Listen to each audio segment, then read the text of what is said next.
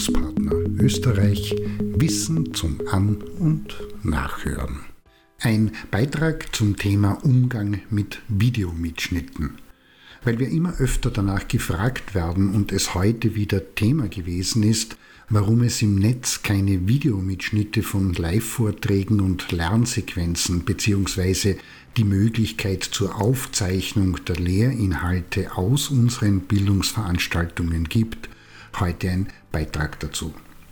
Mit der Digitalisierung der Bildung und damit assoziierten Veranstaltungen bis hin zu großen Kongressen taucht dieses Problem immer häufiger auf, wo Vortragende, Lehrende und Bildungsarbeitende mehr oder weniger lapidar und ein Ja erwartend gefragt werden, es passt für Sie, wenn wir Ihren Vortrag aufzeichnen und den Lernenden bzw. den Teilnehmenden im Nachfeld online zur Verfügung stellen bzw. veröffentlichen.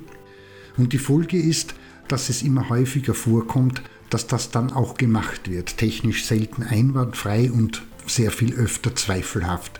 Und dass diese Beiträge freigegeben und in der Folge nicht nur von den Veranstaltenden, sondern auch den Lernenden und Teilnehmenden geteilt und fleißig verbreitet werden.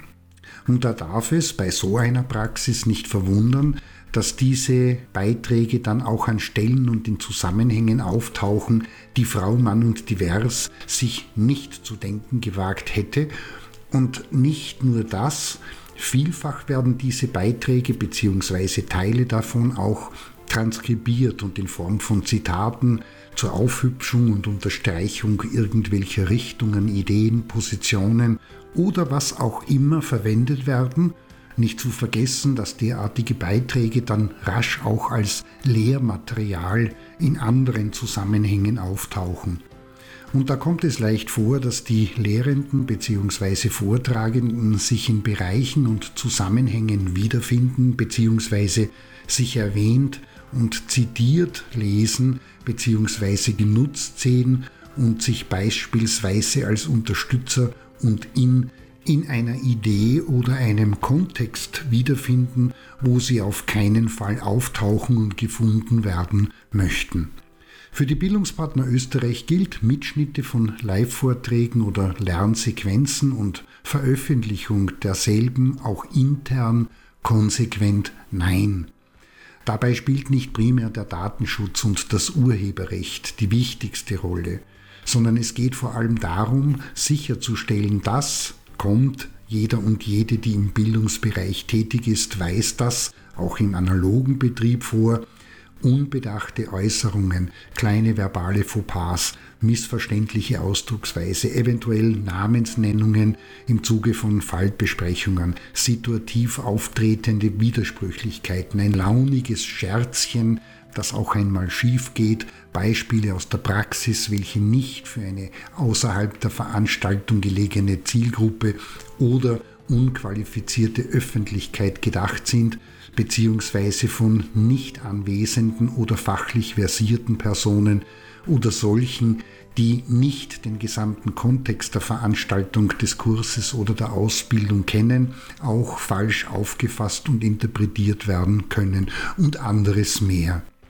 Das alles ist im analogen und eingegrenzten Betrieb kein echtes Problem, da dort derartige nicht vermeidbare Vorkommnisse direkt mit den Anwesenden geklärt und klargestellt werden können, wird aber zu einem im digitalen Bereich, da dieses dort weniger leicht bis gar nicht mehr möglich ist.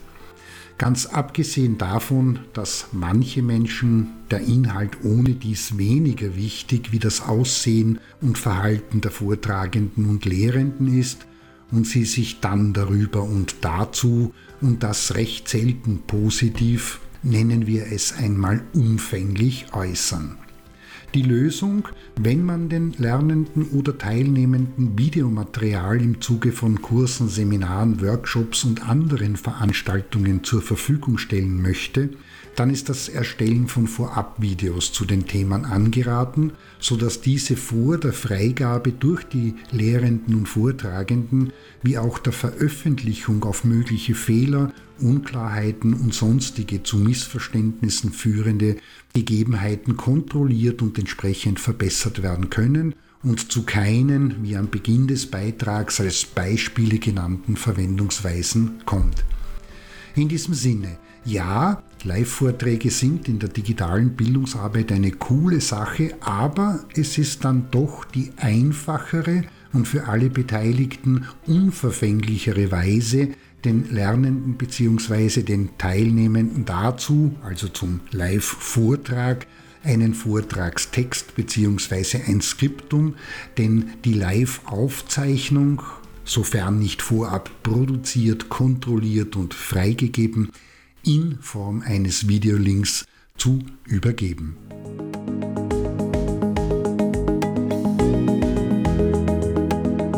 Das war Bildungspartner Österreich Wissen zum An- und Nachhören.